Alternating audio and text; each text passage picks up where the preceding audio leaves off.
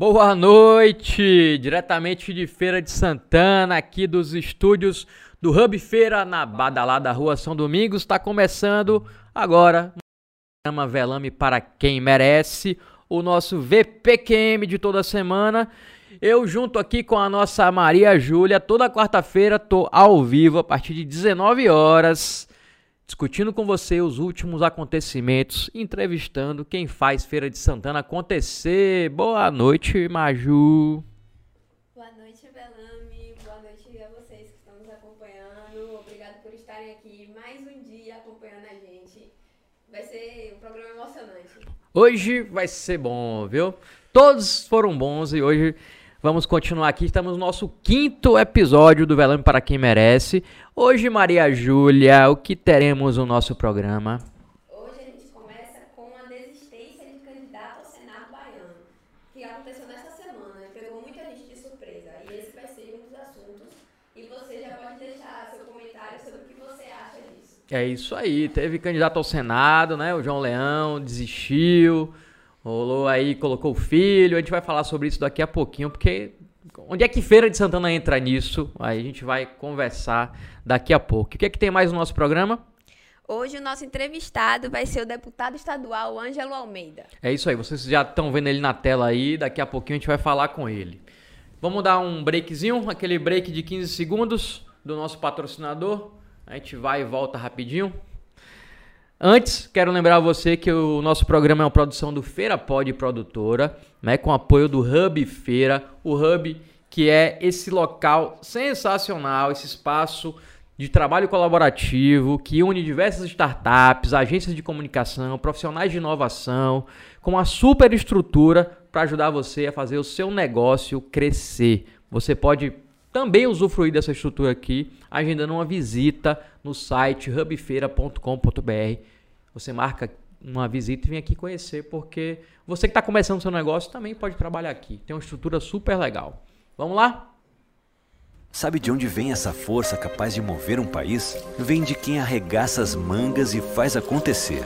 E nisso a gente acredita. No trabalho, na soma dos esforços e em mais liberdade para quem quer empreender e produzir mais. Se um Brasil mais forte depende de todos nós, pode contar com a força do Sebrae para empreender mais, fazer mais, inovar mais e trabalhar junto para construir um novo país. Sebrae, a força do empreendedor brasileiro. Pronto, vocês viram aí um videozinho do Sebrae, que é um dos nossos parceiros aqui no programa. Quero aproveitar e agradecer também ao Brasil Cacau, que é parceiro aqui desde o nosso primeiro episódio. E o Dia das Mães está chegando e a Brasil Cacau já tem os presentes perfeitos para você surpreender e encantar nessa data tão especial. Tem a caixa Tudo Pra Mim com deliciosos bombons de chocolate ao leite com recheio trufado de morango. E você pode comprar pelo WhatsApp do Brasil Cacau, que é o 75981610000, ou pode visitar a loja na Avenida Getúlio Vargas, ali na esquina com a Avenida Barão do Rio Branco, que fica aqui no centro de Feira de Santana. Como já falei do Sebrae, tem também a ACT, Assessoria para Crédito, ACT, Assessoria para Crédito Imobiliário, que vai ser parceiro nosso também aqui. A partir do próximo programa vai estar. Eu vou falar com você que quer financiar uma casa ou um, algum imóvel, pode ser é, imóvel comercial também. A gente vai explicar a você como você pode ter maiores facilidades para conseguir financiar seu imóvel. Você pode assistir a gente no YouTube e também pode ouvir no Spotify, né, Maju? Isso. Se você perdeu o programa no ao vivo, não se preocupe que ele vai estar disponível no YouTube e no Spotify. É isso aí. Se inscreva no nosso canal. É importante ter você inscrito aqui no nosso canal. Quase um mês de programa. A gente está indo para o quinto episódio hoje. Dia 6 agora. É, hoje é dia 4. Dia 6 a gente faz um mês de programa.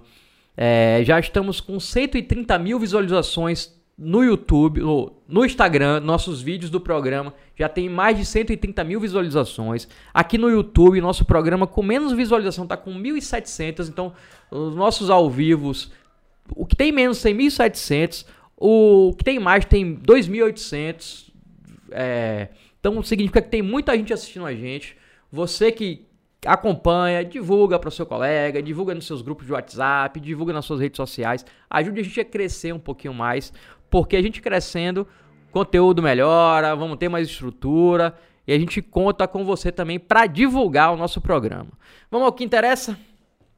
Vamos lá, hoje a gente está recebendo aqui o deputado Ângelo Almeida. É, deputado, boa noite. Seja bem-vindo aqui ao Velame para quem merece. Boa noite, Rafael.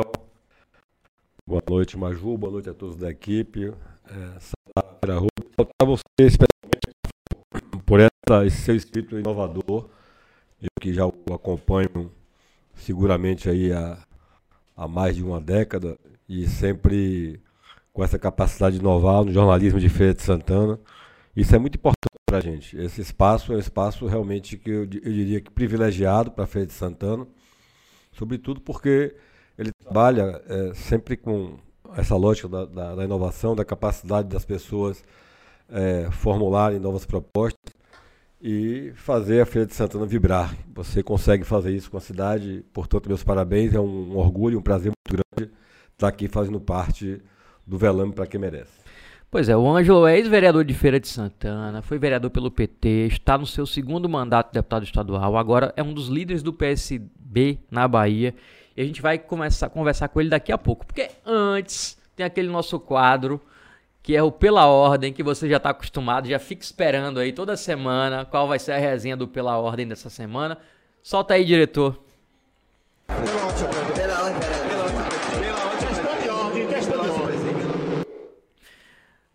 No Pela Ordem de hoje. Deu tilt aí? Ao vivo, né? Tá, esse ao vivo tá, tá, tá, O microfone tá aberto, pelo menos, né, diretor? Então, o pessoal não tá vendo, mas tá ouvindo a gente.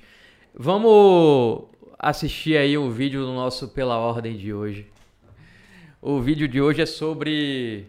Vocês vão entender. É sobre a disputa do Senado é, na chapa do ACM Neto. Estão assistindo aí né, João Leão, ACM Neto, um evento. Ó, um enfesadinho ali, ó. Vai, o vídeo vai voltar, vai passar ali um enfesadinho. Olha lá, ó. Na hora você para, diretor. Ó, vai chegar nele, ó. Chegou, para, para diretor, para, volta. volta um pouquinho, volta um pouquinho, volta um pouquinho. Ó, deixa seguir um pouquinho e para bem na, na, naquele enfesadinho ali que tá. Mais um pouquinho, mais falta só um pouquinho, mais um pouquinho. Aí, aí, aí esse enfesado é esse, é esse, deixa aí, deixa.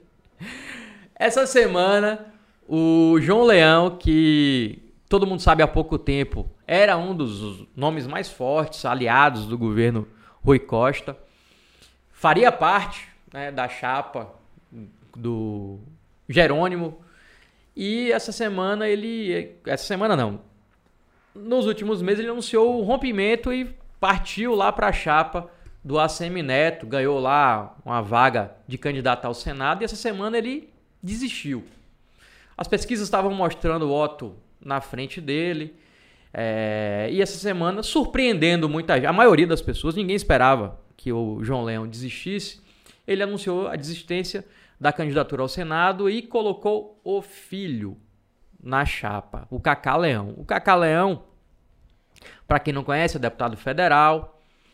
É...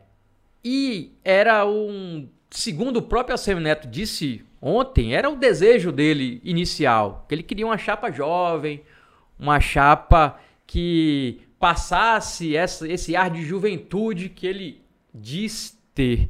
Então, ele aceitou o João Leão, mas na verdade ele queria o filho, como ficou claro agora nas declarações que ele deu. O João Leão, a desculpa que ele deu para sair é de saúde, mas ele trocou o Senado por uma candidatura a deputado federal, que também tem que viajar à Bahia. Não, não ficou meio confusa essa explicação, porque ele disse que estava pesando, viajar, não estava conseguindo, e aí trocou a candidatura de Senado pela candidatura a deputado federal.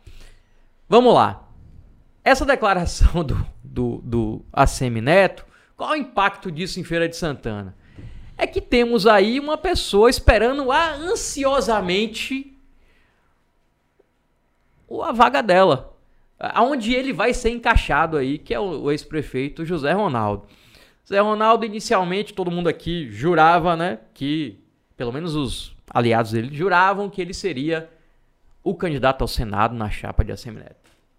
Isso, pelo que a gente já viu aí, parece que nunca nem passou na cabeça do Assemineto. Não vingou essa ideia. E aí o Zé Ronaldo começou a tentar construir uma ida para a vice, né, de ser o vice do ACM Neto. E a gente também não consegue enxergar é, esse cenário porque ele continuou no União Brasil, que é o partido do ACM Neto. Dificilmente o ACM Neto vai, vai compor uma chapa puro sangue, como a gente chama, com duas pessoas do mesmo partido.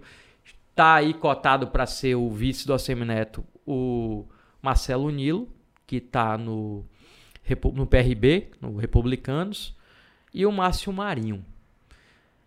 Quando eu, confesso que quando eu vi a notícia do, do, do João Leão desistindo, eu cheguei até a pensar, será que chegou a hora de Zé Ronaldo conseguir a tão desejada vaguinha dele na chapa do ACM Neto, mas por essa cara que vocês estão vendo aí, deixa eu apontar do jeito certo aqui. Vocês estão vendo que não foi isso que aconteceu. E a gente segue, né? Feira de Santana, segue na expectativa qual será o fim de Zé Ronaldo nessas eleições.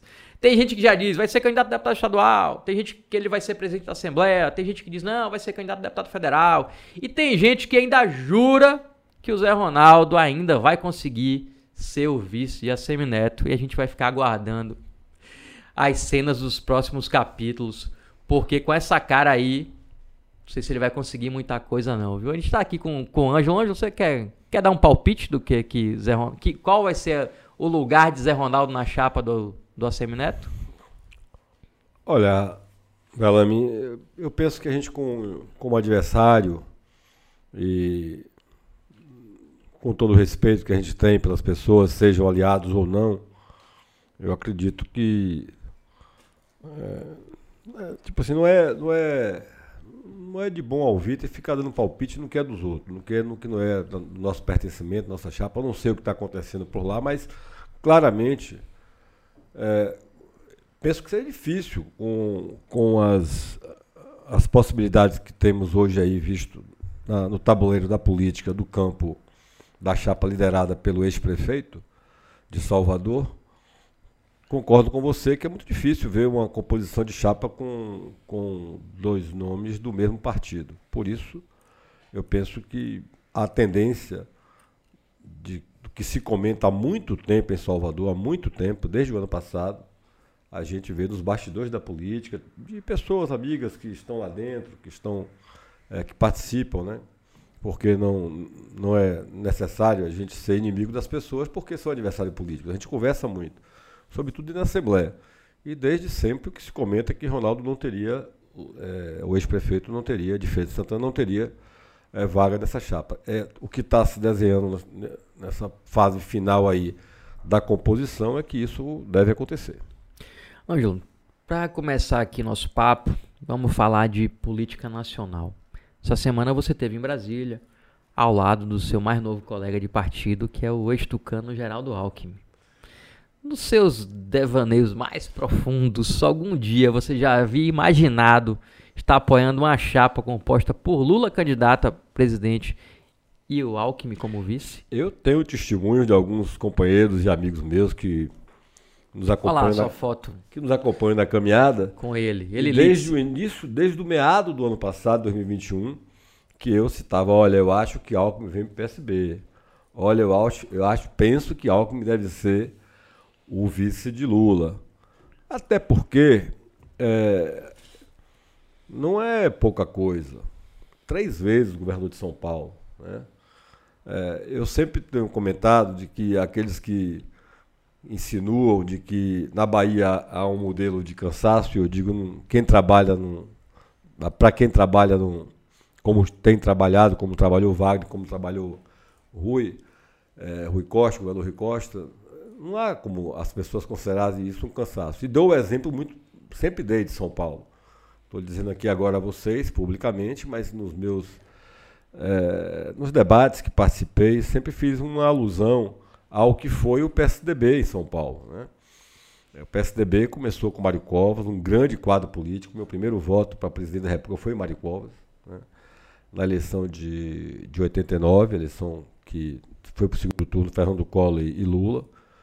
Meu primeiro voto foi de Mário Covas. É, um grande governador, um, um, grande sujeito. Um, depois é, de Mário Covas, primeiro foi Franco Motor, depois Mário Covas, depois tiveram Zé Serra, depois veio Alckmin. Por último veio o João Dória, que eu acho que aí realmente, pelo perfil dele, o PSDB ali começou a jogar é, a toalha em São Paulo. Mas enquanto eles governaram São Paulo, governaram fazendo entregas ao povo de São Paulo. Portanto, São Paulo mereceu ter esses governadores e o povo de São Paulo reconheceu o trabalho deles e deu essa, essa longevidade ao partido de quase 30 anos com o PSDB governando São Paulo. Portanto, um quadro como esse, como o Alckmin, que faz parte desse grande time, né, é, se ele sai do PSDB e encontra no PSB um partido que, que o acolheu, e, acolheu realmente fervorosamente, eu estava presente e, e, e consegui sentir aquela energia de ter um sujeito que é limpo, né, trabalhador, de uma humildade impressionante, né, se participar de uma mesa um dia inteiro, ele com toda a paciência do mundo lá, respondendo questionamentos, debatendo, participando do debate. E nós saímos de lá muito entusiasmados. Este congresso, o 15º congresso, que é um congresso, é, inclusive, que propõe uma reforma, a autorreforma do PSD, um congresso constituinte do partido. 75 anos após a sua fundação, o PSB que foi fundado pelo baiano João Mangabeira. Seu microfone está tá verde na sua frente, Está verde. Está verde? Tá funcionando? Tá sem áudio, Ângelo? É isso? Tá sem áudio. Avisa o pessoal que volta, volta a câmera em mim. Volta a câmera em mim aqui. A gente tá com um probleminha de áudio aqui com, com o Ângelo, no microfone de Ângelo, mas a gente já tá resolvendo. Ô Maju, tem gente dando boa noite aí? Vamos, vamos falar com a galera que tá na live? Vamos, vamos sim. Pessoal, todo mundo dando boa noite. É, Breno, Keila. Breno, ó, o Big Boys daqui do Feira Hub. Tá aqui dando um boa noite dele. Tem a Keila. Tem o Borega, grande Borega, chargista Borega, sensacional, grande jornalista, amigo nosso. A Keila aqui dando um abraço pro Ângelo. Emanuele Lima. Quem mais aí, Maju? Emanuele, João Acredito que seja João Pedro, J. né? Pedro. J. Pedro e Lucas Porto. Boa noite, abraço para todos. J. Gabriel também deu retorno aqui pra gente do som. Obrigada, J. Gabriel, pelo retorno. E, Velame, enquanto a gente estava aqui falando sobre o vídeo, Hum. eu dei uma olhada no Instagram, no blog, né? Inclusive, nos sigam no blog do Velame para atualizações diárias sobre o programa, tá bom? E o pessoal tá comentando bastante, sentindo muito a falta de José Ronaldo. Nos comentários choveu isso aqui. E Reiton, Reiton Bastos, ele destacou: a cara dele está bem animada. Deu uma alfinetada aí. Como seria. Não, não tava Como com a cara muito acontecendo. boa, não, viu? Não tava com a cara muito boa, não. Tá com cara de feliz, não. Você pode mandar sua mensagem aí também no nosso chat, viu? Manda, aproveita, aproveita que a gente tá resolvendo o áudio aqui, manda mensagem aqui que a gente vai ler todas hoje. Tamo, tamo com tempo pra ler todas as mensagens. Dá um teste aí no Ângelo. Bom, estamos aqui no teste. Vamos lá. Ok, voltou, tá com áudio aqui. Então vamos voltar aqui. Eu tava fo- conversando com o Ângelo sobre o Geraldo Alckmin ser o vice de Lula. Geraldo Alckmin, que era do PSDB e agora é o candidato a vice na chapa do Lula. Ângelo tava falando sobre isso. É, então finalizando com todo, com todo esse perfil essa, e essa capacidade, né? A humildade e a capacidade de ser um agente aglutinador no momento é, de, uma, de uma eleição 2022, que seguramente será uma das mais importantes eleições da vida é, deste país, do povo, para o povo brasileiro, trazer um, um companheiro com essa carga de, de, de responsabilidade, de caráter, de capacidade administrativa de diálogo, acrescenta muito a uma frente eh, democrática que está sendo construída, eh, eu diria, com muita habilidade pelo ex-presidente Lula, com muita paciência, resiliência, ouvindo diversos segmentos da sociedade, ouvindo o, setor empresarial, ouvindo os segmentos sociais, ouvindo é, os diversos segmentos. Então, ele vem para poder dar até mesmo um, um ar de segurança, de governabilidade. Quero lembrar que, além de Alckmin ter sido já praticamente escalado, porque já está dado como certo que será, já é o nosso pré-candidato e vai, será anunciado em breve, agora no dia 7 de maio, é, a chapa né, é, de Lula e Alckmin, Lula presidente, Alckmin vice. A gente tem, além disso, o setor empresarial que vai, com certeza, também assegurar essa, essa governabilidade. Digo isso porque é preciso lembrar que o presidente da, da Fiesp hoje é o Josué, né, que é o filho do, do, do Zé de Alencar, que foi o primeiro, é, foi o vice-presidente durante os oito anos do governo Lula. Isso nos dá uma certa tranquilidade. É, recentemente, a ABI emitiu uma nota, a Associação Brasileira de Imprensa, de que deverá estar seguindo, acompanhando a pré-candidatura e apoiando também o, o nosso pré-candidato a presidente, Luiz Inácio Lula da Silva. Com tudo isso, a gente sente segurança. E o partido, o partido, o meu partido, o PSB, ele dá estabilidade a essa chapa. Dá pelos quadros que tem hoje, um Flávio Dino, um Marcelo Freixo disputando no Rio de Janeiro, um Renato Casagrande, grandes quadros que são hoje protagonistas da política, da política nacional.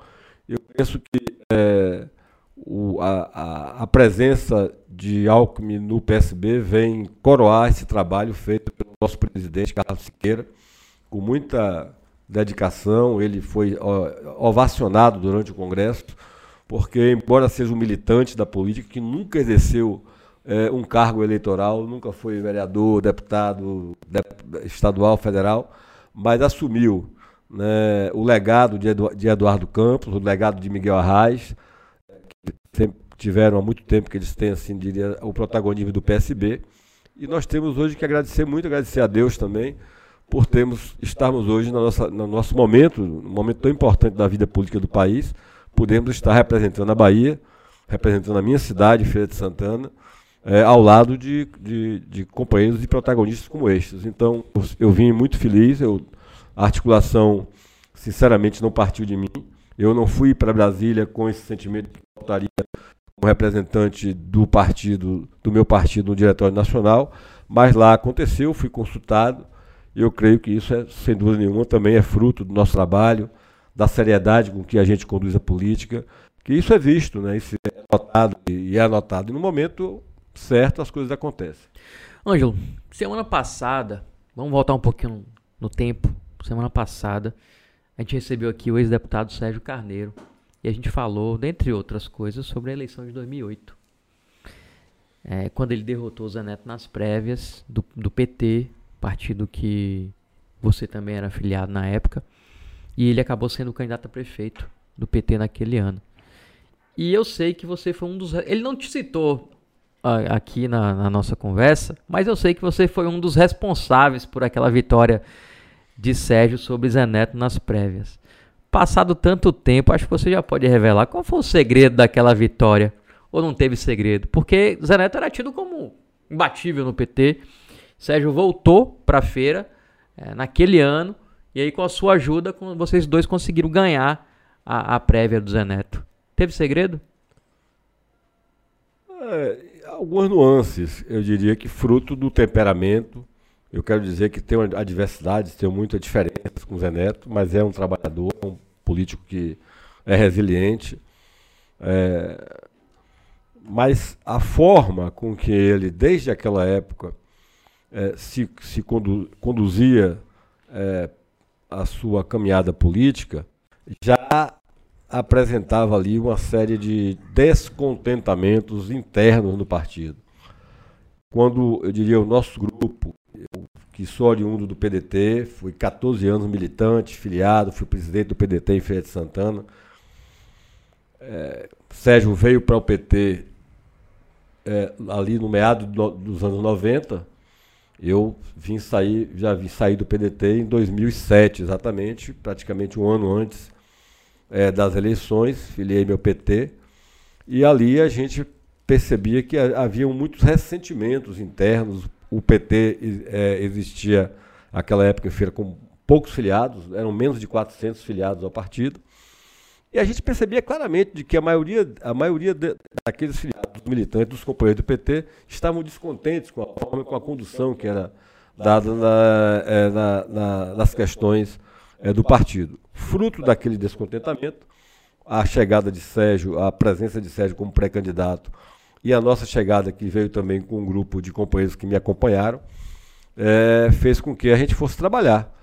E o trabalho gerou, gerou é, a, a, possibilidade da vitória, porque a política é, ela é feita de diálogo, é feita de escuta. Fizemos muito isso, de casa em casa, visitando esses filiados, dialogando, fazendo escuta e levando a possibilidade de termos um candidato que pudesse efetivamente é, representar é, uma mudança no, no, eixo do partido, numa, num processo onde o presidente Lula já começava ali, já estava é, é, reeleito, né? E, e o, as, a, o governo já, o governo, a história do país já começava a ser mudada, né?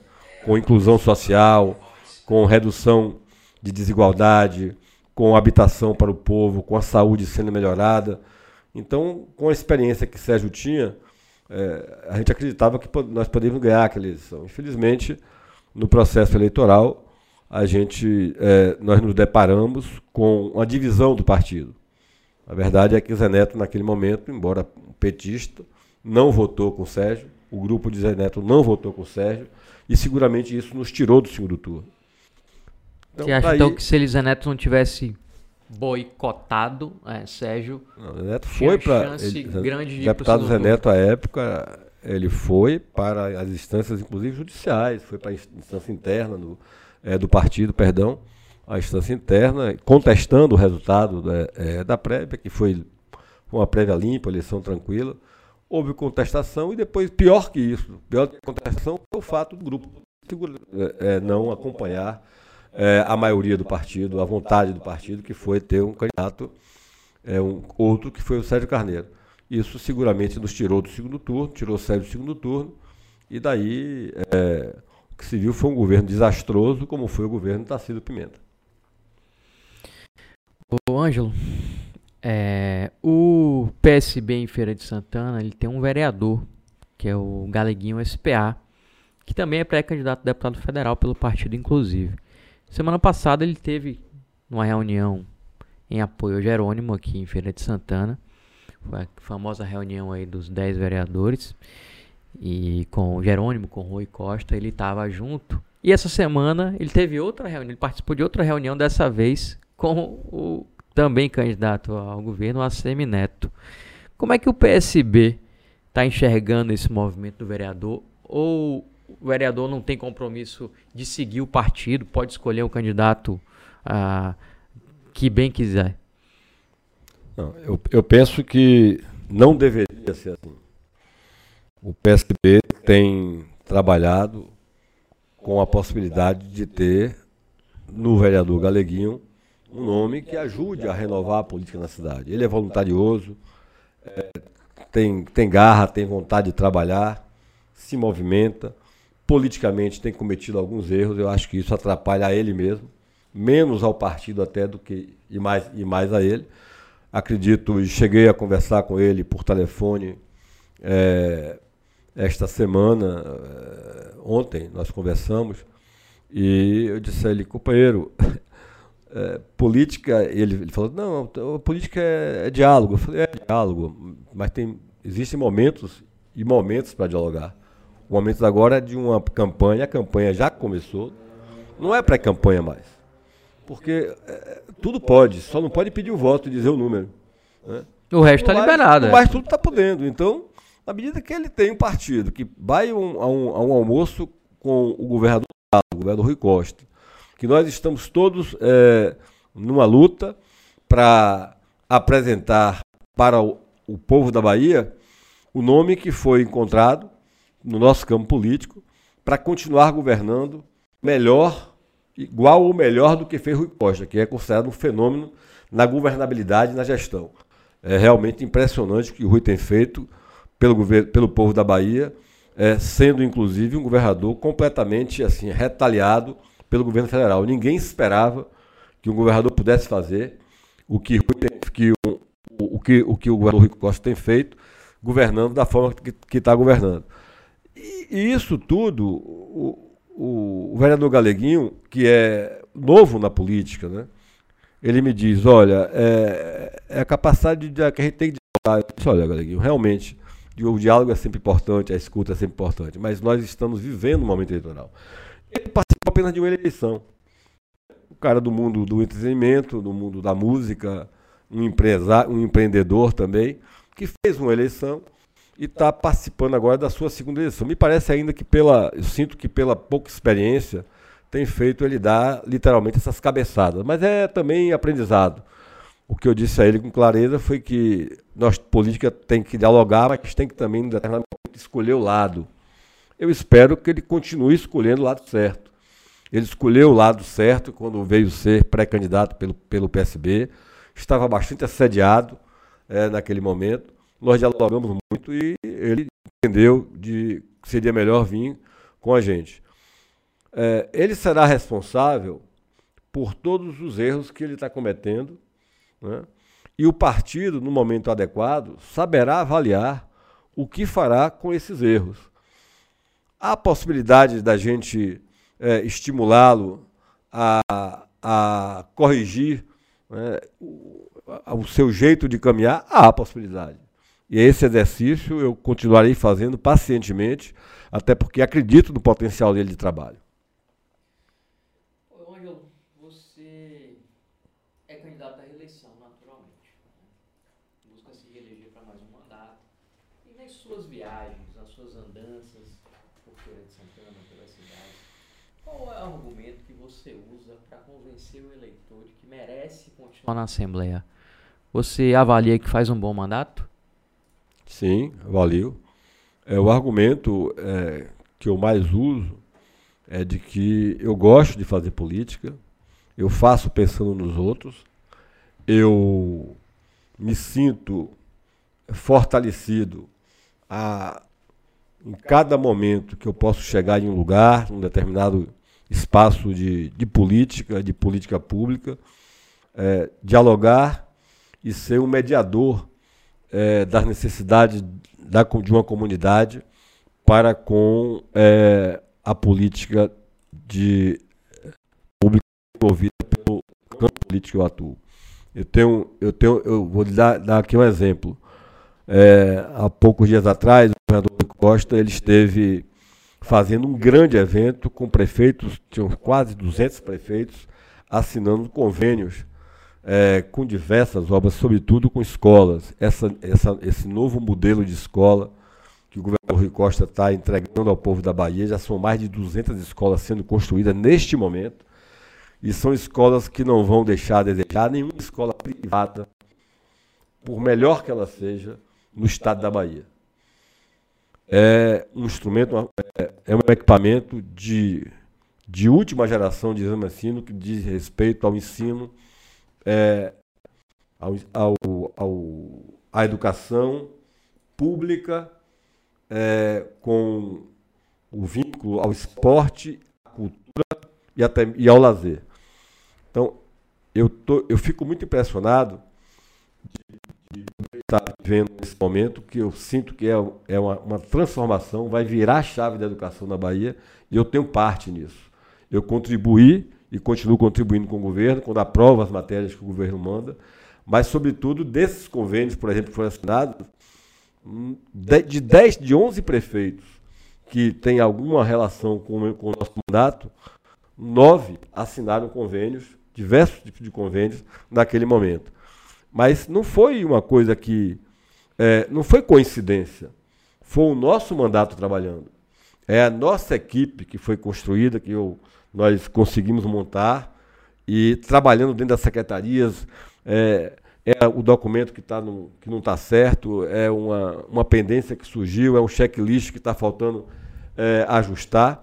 E foi surpresa para todo mundo, porque seguramente o deputado que mais assinou convênio, ou seja, os prefeitos ligados um deputado. Foi, foi a gente. Eu, deputado que cheguei recentemente. Você sabe que eu cheguei há menos de dois anos. Isso é fruto do trabalho da gente.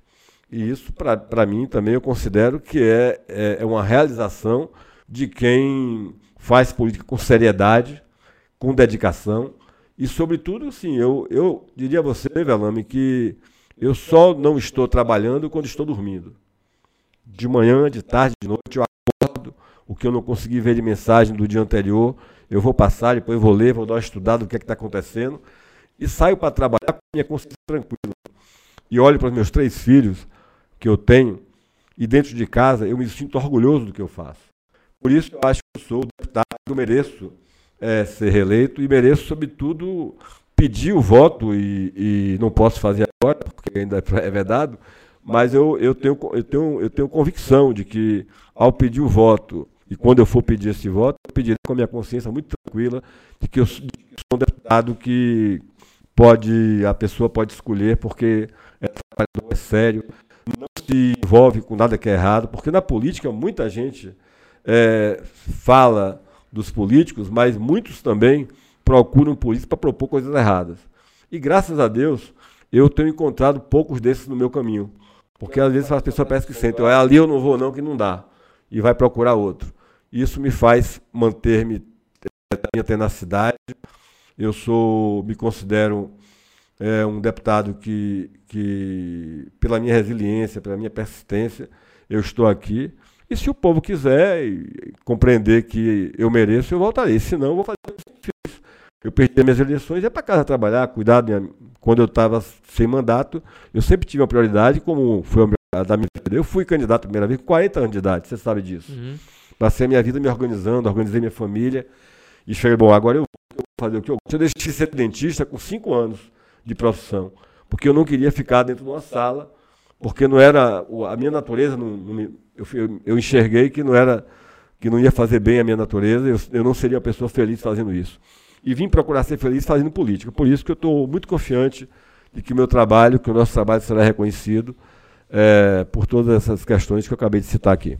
Ângelo, você tem teve uma iniciativa esse ano acho que até começou no passado, que foi a iniciativa de tentar é, revitalizar né, é, o Lago Pedra de Cavalo, o Lago Pedra do Cavalo, trazer, conseguiu, está conseguindo, né, vai ser realizado ainda esse ano, um evento de canoagem lá no, no Lago Pedra de Cavalo. E como é que surgiu essa ideia, assim? De, ah, foi por conta das Olimpíadas? Foi desse grande espaço que a gente tem aqui do, do lago que é muito mal aproveitado. Como é que você começou a mexer nessa história e como é que você conseguiu? Porque é difícil, não é uma coisa simples de conseguir.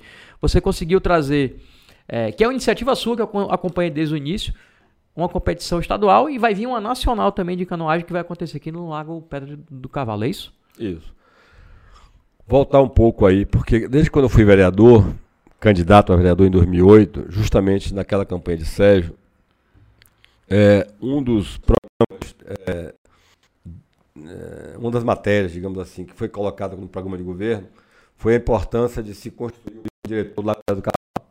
E ali nós já começamos a estudar, participando daquele processo, e nós fomos conhecer o lago. Muito, eu diria que uma grande parte da população de Feira de Santana não conhece esse lago. Imagina as pessoas da Bahia. As pessoas sabem que existe lá a barragem do cavalo, que hoje gera energia, que é uma concessão ao Grupo Votorantim, que é uma hidrelétrica.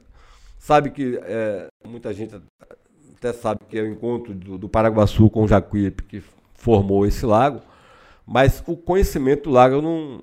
estava brincando recentemente numa entrevista no nosso amigo PJ, mandar aqui um abraço para ele, no Jornal das Duas eu, PJ, quantos anos você tem? 60 e. Você conhece Lago Pedro Calado? Não, não conheço. Então é um ferense nato que nasceu aqui na cidade, que não teve a oportunidade ainda de conhecer o. Quando a gente vai e começa a andar é, no lago, a gente percebe que dá aquela, sabe, tristeza, aquela vontade de, de fazer alguma coisa por um manancial que tem, primeiro, a necessidade premente de ser discutida a questão ambiental. É, é preciso ter muito cuidado com o que está acontecendo lá perto do cavalo da questão ambiental. É necessário dar um protagonismo para esse lago, no sentido de construir construir alternativa de geração de emprego, de renda, é, de lazer, de turismo. E eu percebi que era alguma coisa precisa ser feita. Aí me veio o gancho. O gancho de montar uma estratégia, planejar uma estratégia. E eu disse, olha, se, dá, se der certo, nós vamos fazer ali, plantar uma, uma boa semente para sairmos dessa letargia, dessa falta de, de atenção a esse lago.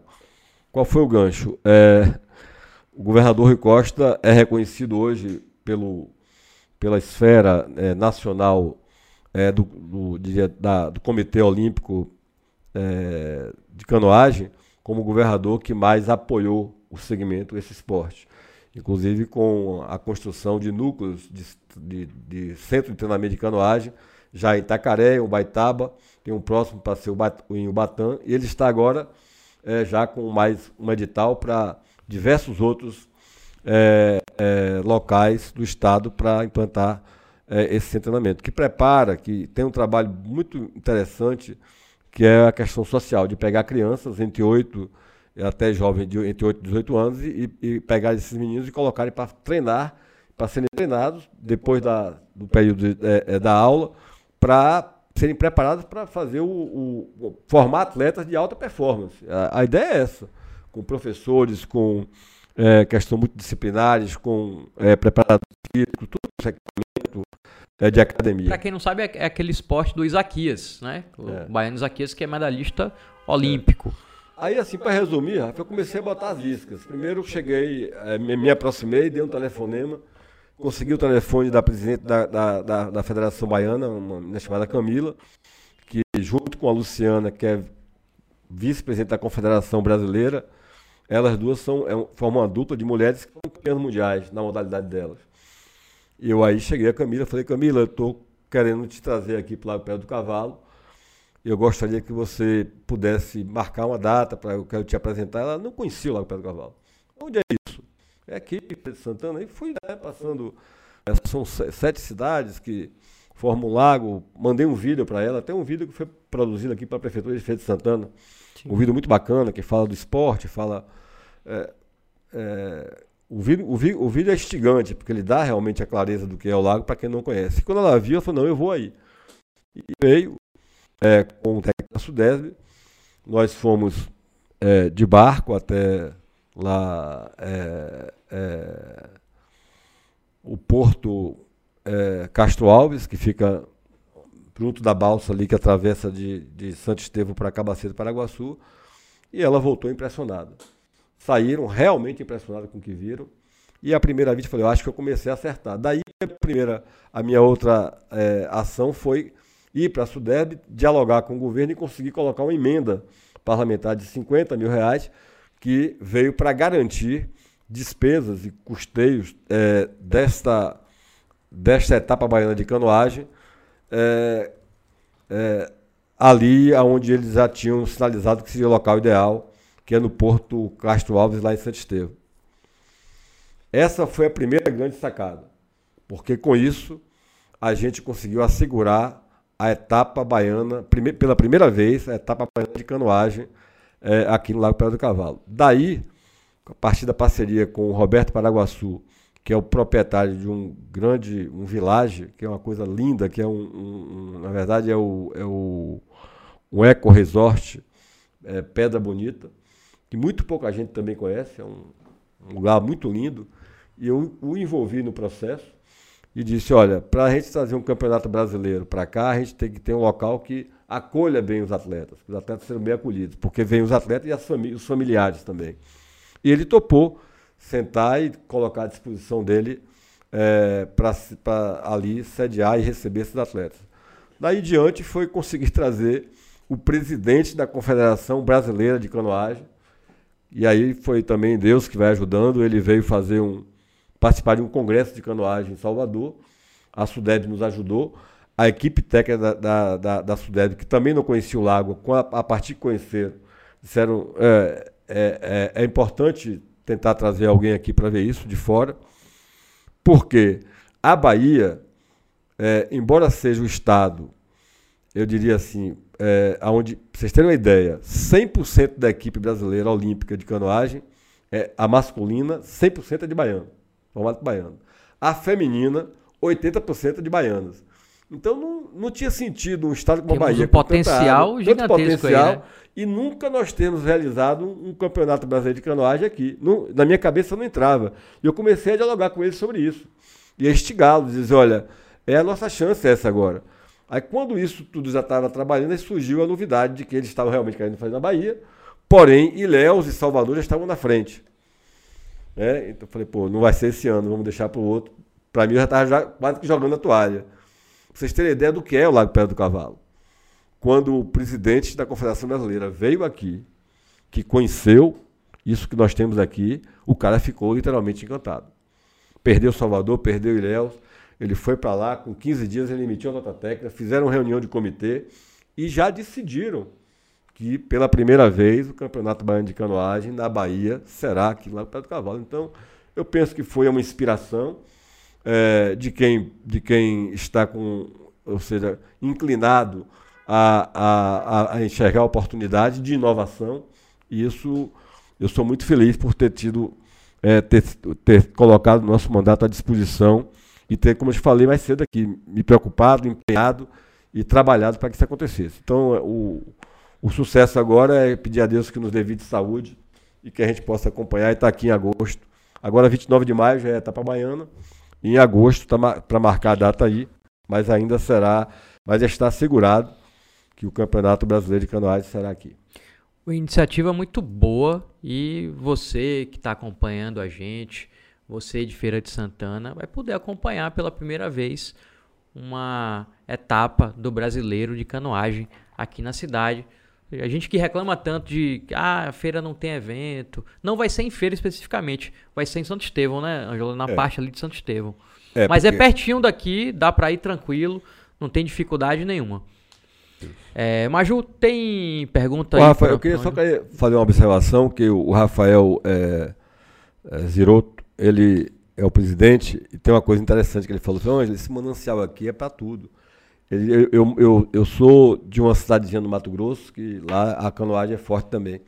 Tem uma empresa que faz uns, uns- uns- umas canoas é, que são improvisadas para fazer pesca individual, ou seja, pesca esportiva.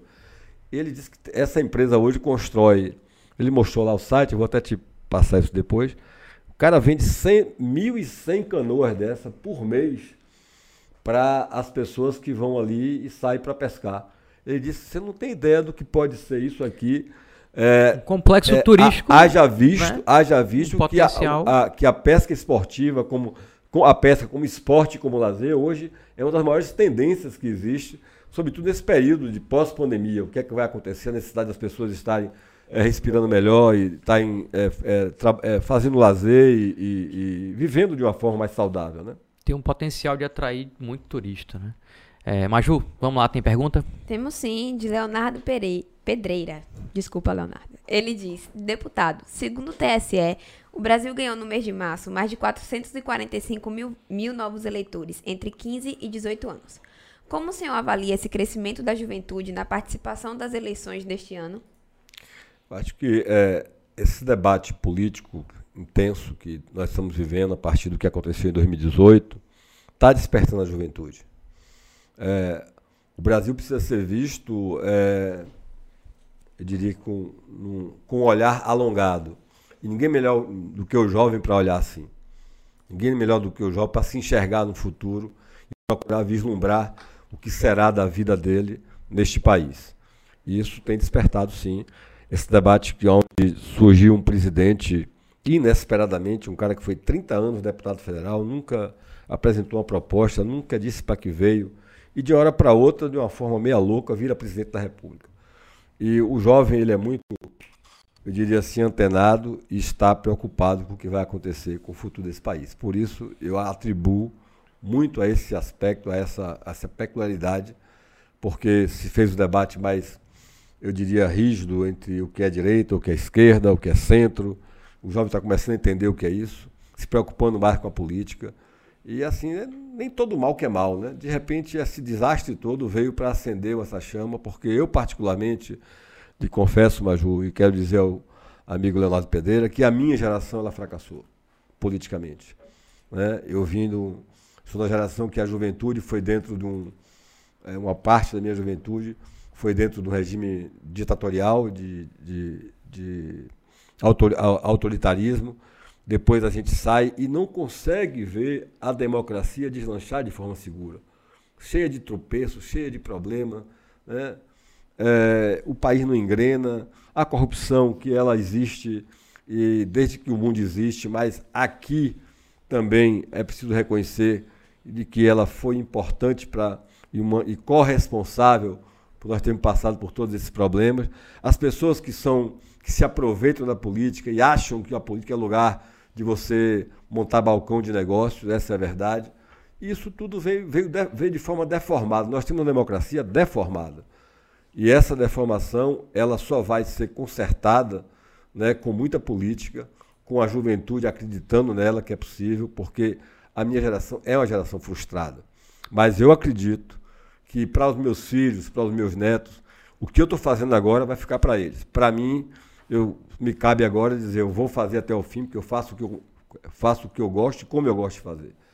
Mas é muito importante que a gente tenha essa notícia aí que Leonardo Pedreira está trazendo, porque isso dá, acende uma chama de esperança né, para todos nós. Tem mais uma pergunta, né, Maju? É isso, temos mais uma. É de Márcio Aguiar. Ele diz: Estamos em ano de eleição para os cargos estaduais e federais. Mas, pensando em 2024, o senhor acha que a oposição pode ter um nome forte para derrubar, derrotar o grupo que está há tanto tempo na prefeitura de Feira? É, nós que estamos na política, a gente tem que sempre procurar construir alternativa de poder, porque não adianta ficar também fazendo política sem ter a perspectiva de você mudar e fazer de forma diferente. O que tem aí é, há 20 anos, é, eu diria que completou é, um ciclo num determinado momento. Daí em diante, acredito que, é, o, que o que aconteceu com Feira de Santana e o aprofundamento das desigualdades que existem na cidade, que vem, inclusive, é, é, sendo responsável por esse índice muito grande de, que nós temos hoje de violência, de evasão, escola, de evasão escolar, uma série de, de, de eu diria que distúrbios é, é, sociais que nós temos na cidade, é muito fruto de um governo que trabalhou muito voltado para a elite, para a elite da cidade. Trabalhou muito mais olhando para os interesses da, da é, dessa elite do que preocupado realmente com em fazer o bem social e construir uma cidade mais justa e, e menos desigual. Então é a própria sociedade que vai ajudar com isso. Nós temos que fazer nossa parte. E o, o PSB, eu posso falar pelo meu partido, a gente, nós estamos nos estruturando. Tivemos um belo candidato, que foi o Beto Torinho, em 2020. Você foi o vice dele, inclusive, né? É. E Beto, com um belo programa de, de PSB, com um belo programa de governo, teve apenas, não chegou nem a 2% da, da. Porque existia aquela polaridade, existia a polaridade entre o PT, que é representado por, por Zé Neto, e pela força hegemônica que o, o, o ex-prefeito Zé Ronaldo soube, soube impor com competência política. Precisa reconhecer essa competência. Mas nós vamos saber fazer esse debate no momento certo. É preciso agora aguardar primeiro o 22, passar o 22 para pensar em 24. Ô, Ângelo, aproveitando aí esse assunto, a Câmara de Feira tem falado muito de impeachment do Colbert. Você tem acompanhado esse movimento? É simpático ao impeachment? Ou você defende que não existe motivação para tanto ainda?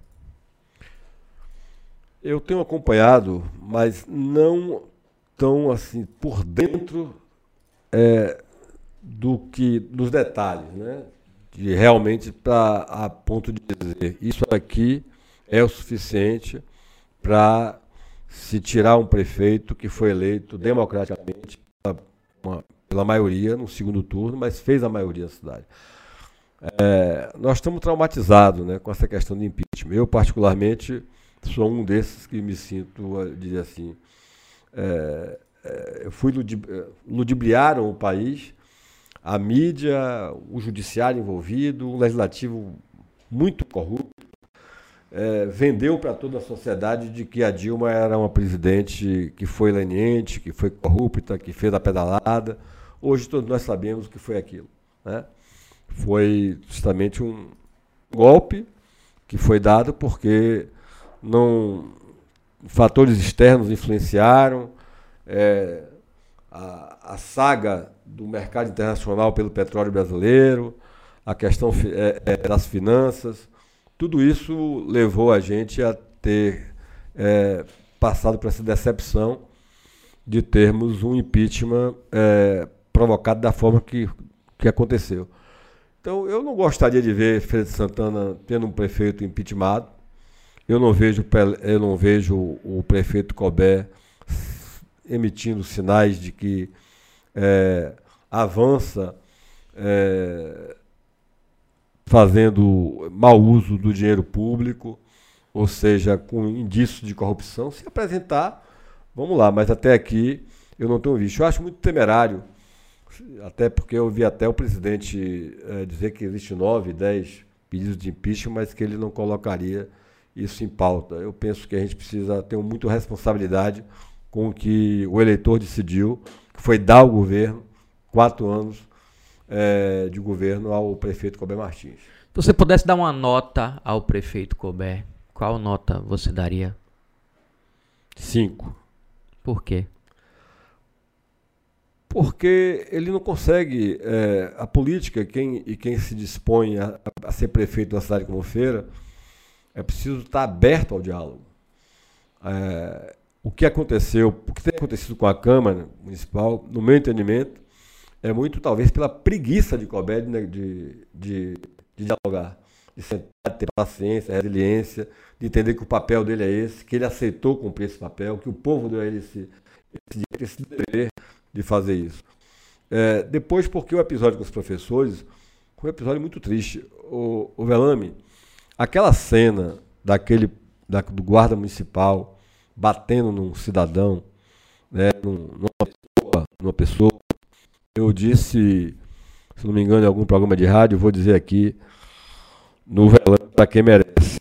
É, se aquele, aquela agressão fosse feita em um cachorro, em qualquer espaço a justiça ia mandar prender. Aí a gente vê um tipo de agressão daquela um cidadão, uma pessoa, e fizeram o rapaz de refém. Né? Então ali tem uma. É, ali mostra pra gente de que está faltando né, humanidade nas pessoas, está faltando.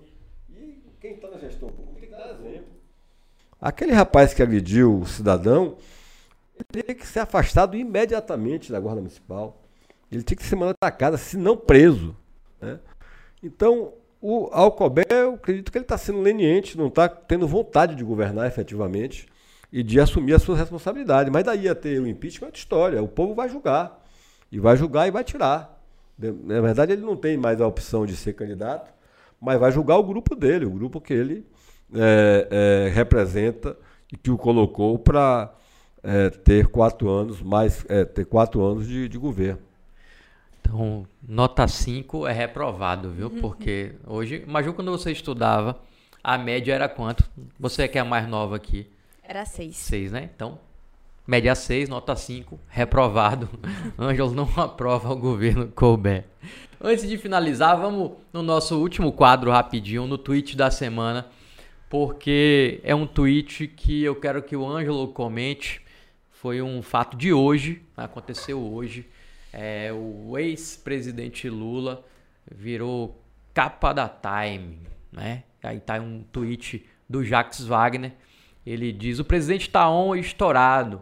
A imprensa internacional reconhece o que muitos fingem não ver por aqui. Uma das publicações mais importantes do mundo dá o destaque que o Brasil merece. A Lula está preparado para reconstruir o Brasil com o povo brasileiro." Ele diz: "Vamos juntos?" E aí, Ângelo, você vai junto? Claro.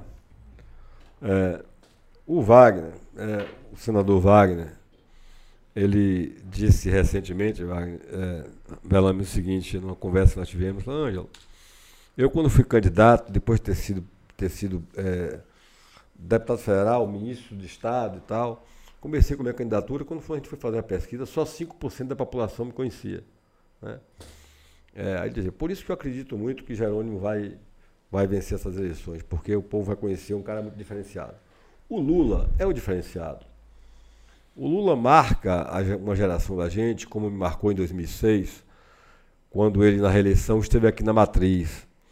E no, ali no, no comício da Matriz, ele olhava para aquela esquina e dizia assim, olha, quando eu passei com, dona, com a mãe dele, né, não lembro o nome agora, nós paramos ali e a minha família tomou ali naquele lugar, um- nós comemos um pão com manteiga, tomamos um café e seguimos viagem para São Paulo. Por isso eu pedi que o comício fosse feito aqui, que eu queria estar aqui novamente. Então, a pessoa que veio de onde veio, da forma que foi a vida dele, e que trouxe tanta representação para esse país, eu vou ser mais pontual, me referir ao, ao agronegócio. O agronegócio brasileiro é um caso de sucesso. Eu vejo os caras hoje não atribuem nada ao que Lula fez. O cara que, com respeito que teve do mundo, que saiu com rodando o mundo inteiro, vendendo este país, né? vendendo as nossas, a- a- a as nossas potencialidades. Depois que esses caras chegam aí, que começam a, deslanchar, é, é, aí vem a, a, tortura né, social que a gente tem, que é formada pelo, pelo, pelo inconsciente coletivo de, de uma elite que é escravocrata, patriarcal. E, e- e Lula veio para enfrentar isso também.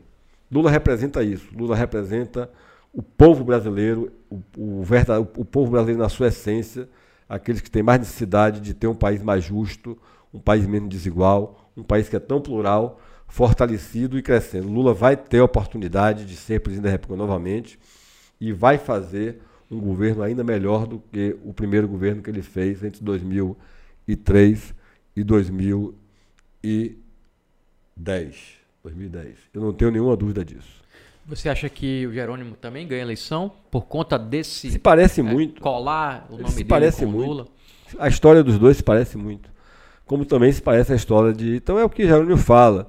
O, um candidato que passou a vida pisando em mármore não conhece a Bahia. Passei duas horas conversando com o Jerônimo hoje, Velame. E quando eu estava com o prefeito de Irará, ele começou a, co- a conversar sobre Irará. Era aquele lugar no- embaixo do pé de Juazeiro, na comunidade e tal. Eu nem me lembro o nome, olha que eu sou votado lá. Ele conhece a Bahia.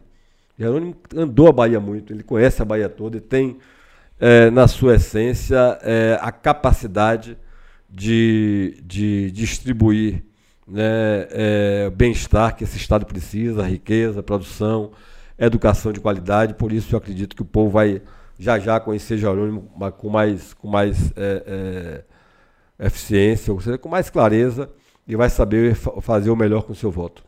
Nosso tempo já tá, já esgotou, né? Estamos 8 e 3, como a gente teve aquele tempinho aí do, do problema no microfone, a gente já avançou um pouquinho do horário. É, eu quero aproveitar aqui rapidinho só para agradecer a presença da galera que está aqui no nosso chat, a Thaís Fázio, Cleiton, Roberto, James, Paulo, Emanuela, Emanuele, é, o Leonardo, o Márcio, o Rafael Cordeiro, tem um monte de gente acompanhando a gente. E aproveitar para agradecer, Ângelo, sua participação aqui. É, acredito que o pessoal gostou da conversa.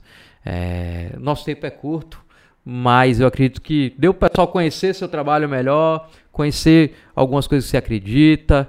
é, essa novidade aí do Lago Pedra do Cavalo, que eu acredito que vai ser uma novidade que ainda vai repercutir bastante na cidade quando esses eventos começarem a acontecer aqui. E não só esse tipo de evento, como você falou também, que o pessoal descobriu o Lago Pedra do Cavalo para ser um vetor de turismo na, de feira e da região. Isso, essa, essa sua ação do seu mandato ainda vai repercutir bastante. É, então, é nome aqui da nossa equipe, eu quero agradecer a sua participação aqui no Velame para quem merece. Agradecer a você, a Maju, pela oportunidade, parabenizar mais uma vez a todos, dizer que o nosso mandato é um mandato de Feira de Santana, é um mandato desse povo, que é a minha cidade, a cidade que eu nasci, que meus irmãos nasceram todos e que a minha família tem as raízes todas aqui. Portanto, trabalhando, como diz a minha presidente Alice da Mata, a luta continua. É isso aí. Deixa eu só conferir se tá faltando mais alguma coisa aqui. Tá, tá- diretor, tá tudo certo? Tem alguém mais para agrade- agradecer? Estamos tudo ok? Podemos nos, nos despedir? Então, ó, Maju, chocolatezinho aí, né? Brasil Cacau. Tem promoção Entrevistado lá- não leva a é, caixa dessa. Lá, você pode levar o chocolate. esses, esses aqui são liberados para você levar um. Todo entrevistado que chega aqui quer levar, mas a gente precisa dele aqui. Leva um bombom, então. Pode levar mais. Bombom. Pode levar É, mais. Pode levar mais. Quem Obrigado, quiser participar do- da promoção, é, o sorteio que vai rolar Dia das Mães, vai ganhar uma cesta com produtos da Brasil Cacau. Vai lá no Instagram do blog, tem lá a promoção. Só chegar lá, marcar alguém e seguir o Instagram da Brasil Cacau, que vai estar concorrendo a essa cesta de Dia das Mães. O sorteio vai ser no domingo de manhã. E aí você tem que buscar a cesta ainda no domingo, viu? Quem quiser ganhar esse chocolate é rapidinho. Então é isso aí. O Velame para quem merece de hoje vai ficando por aqui. Maju, dê seu tchau para todos os seus fãs que estão acompanhando você aqui ao vivo. Tchauzinho, gente. Obrigada por nos acompanhar. Até a próxima semana. Sigam nossas redes sociais. E obrigada ao nosso entrevistado. Ângelo já comeu que aqui. Já comeu já pra você comeu ver aqui como o, é bom, o entendeu? chocolate da Brasil Não Cacau. resistiu. É isso aí. Então, quarta-feira que vem, você tem um compromisso com o Velame para quem merece, eu, Maju e um convidado. Semana que vem, Carlos Geilson, radialista, político, deputado, vai estar aqui contando um monte de história, tem 45 anos de rádio, dois mandatos de deputado estadual, já foi candidato a prefeito de Feira de Santana, muita história para contar aqui, três, três mandatos, né? Três mandatos de deputado estadual, muita história para contar aqui. Ele vai contar aqui na nossa bancada semana que vem. Eu espero você quarta-feira, 19 horas. Boa noite para quem merece.